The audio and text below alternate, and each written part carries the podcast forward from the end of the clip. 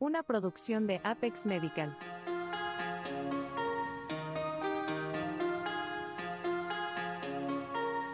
Ferulita para el alma.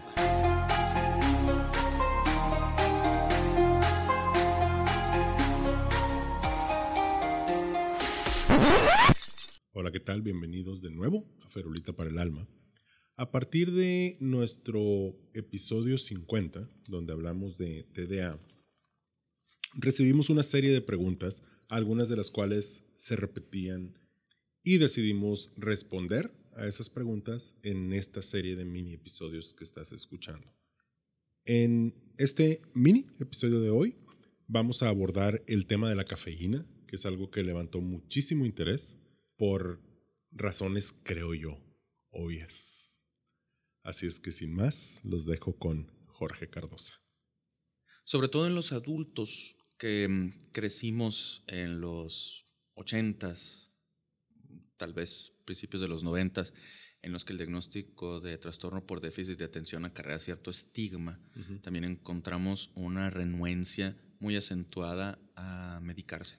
De hecho, esta renuencia está muy acentuada en todos los medicamentos que tienen que ver con la salud mental. Yes. Tristemente.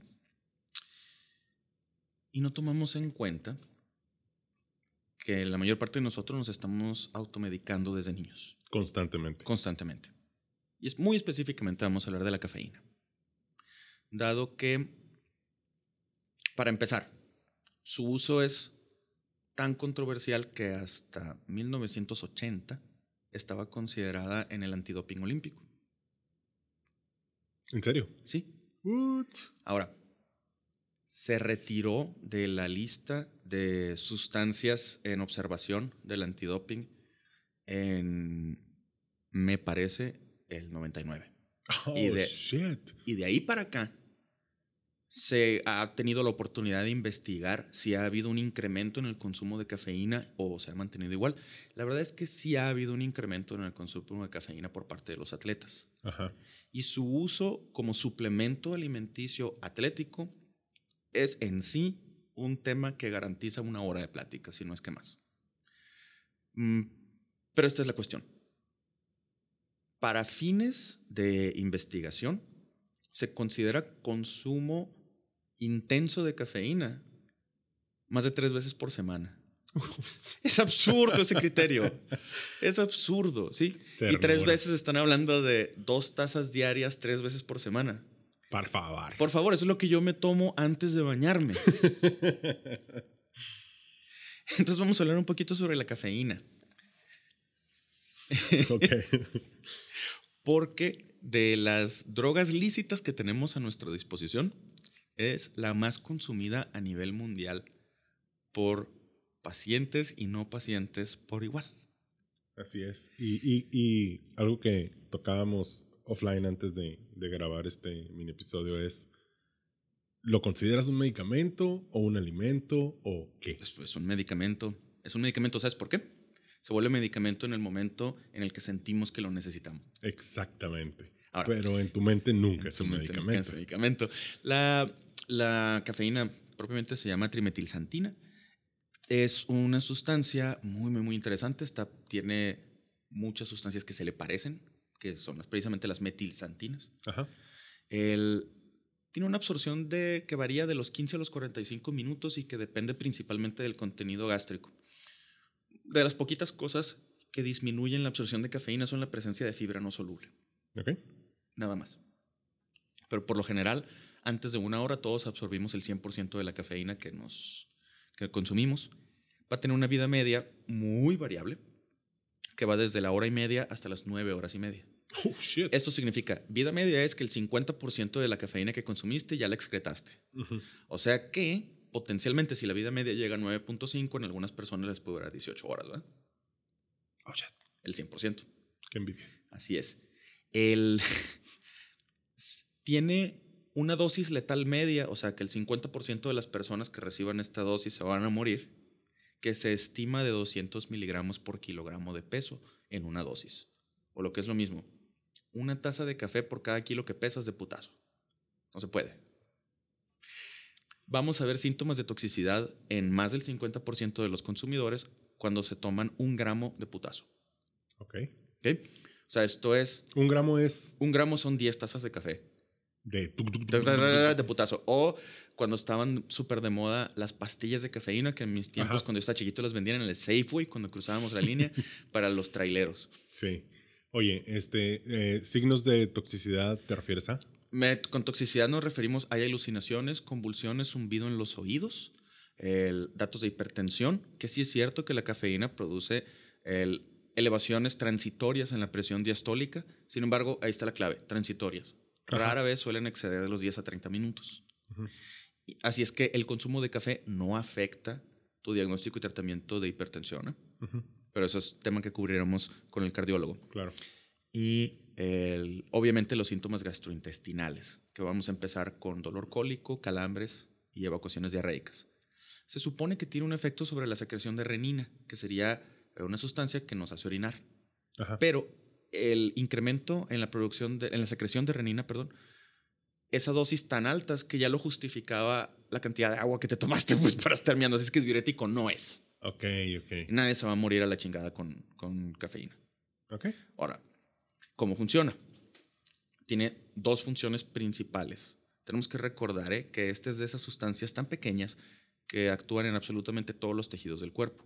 Y el receptor es idéntico por fuera de la célula, pero por el dentro de la célula, el efecto que va a tener ese receptor va a variar con cada tejido.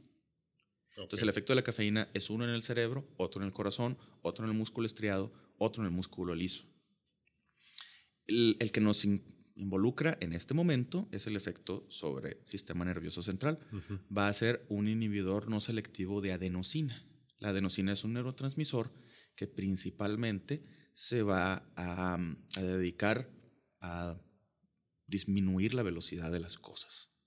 Así es que si interfiere en los sitios donde la adenosina debería de actuar, no percibimos la fatiga. Sí, tenemos muchos receptores para adenosina, básicamente son tres grupos, A1, 2 y 3.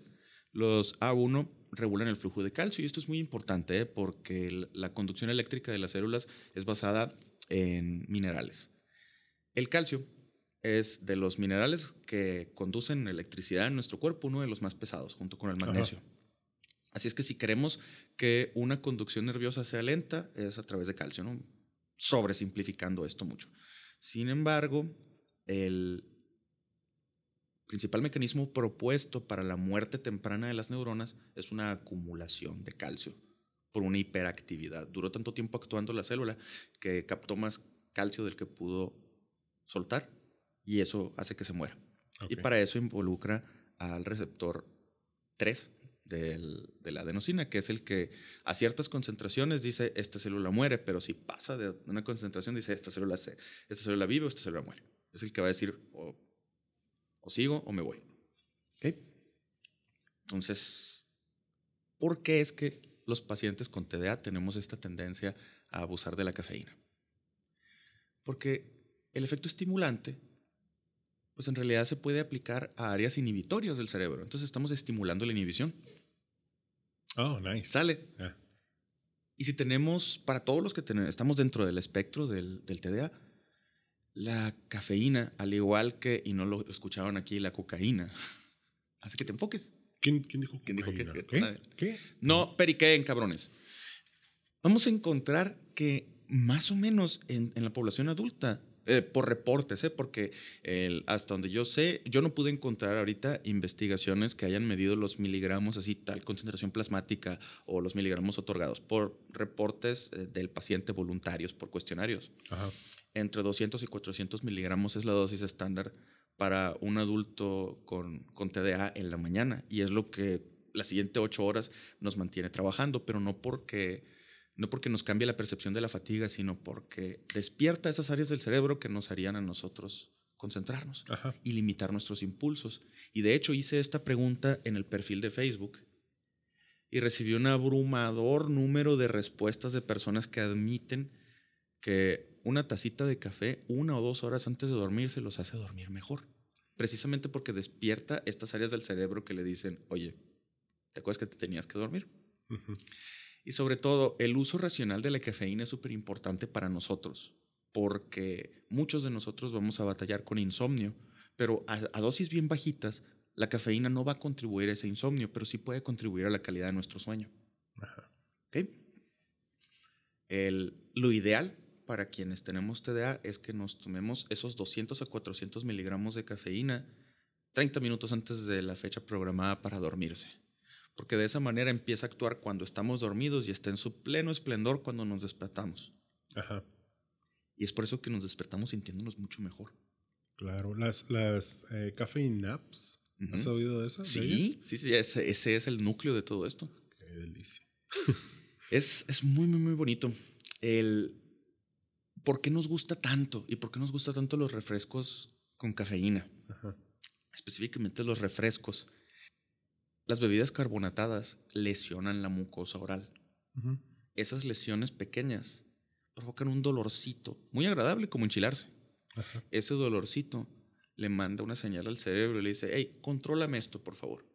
Y el cerebro produce endorfinas y dopamina. Y la dopamina nos hacía falta desde un principio. Ok. Entonces estamos secundariamente estimulándonos nosotros. Y a veces suele ser poquito más intenso el estímulo de la descarga de dopamina por las burbujas de la carbonatación en la mucosa oral que el contenido de cafeína del refresco. Oh. Oh, nice. ¿sí? Entonces, el, recapitulando, Ajá. tres tazas de café en el día equivale a automedicarse. Bajo cualquier métrica, no la muevan. La cafeína actúa en todititito el organismo. No existe adicción, no existe habituación. Pero admitan, si dependen de la cafeína para funcionar, tal vez les ayude una pastillita mejor controlada. Pastillitas mágicas.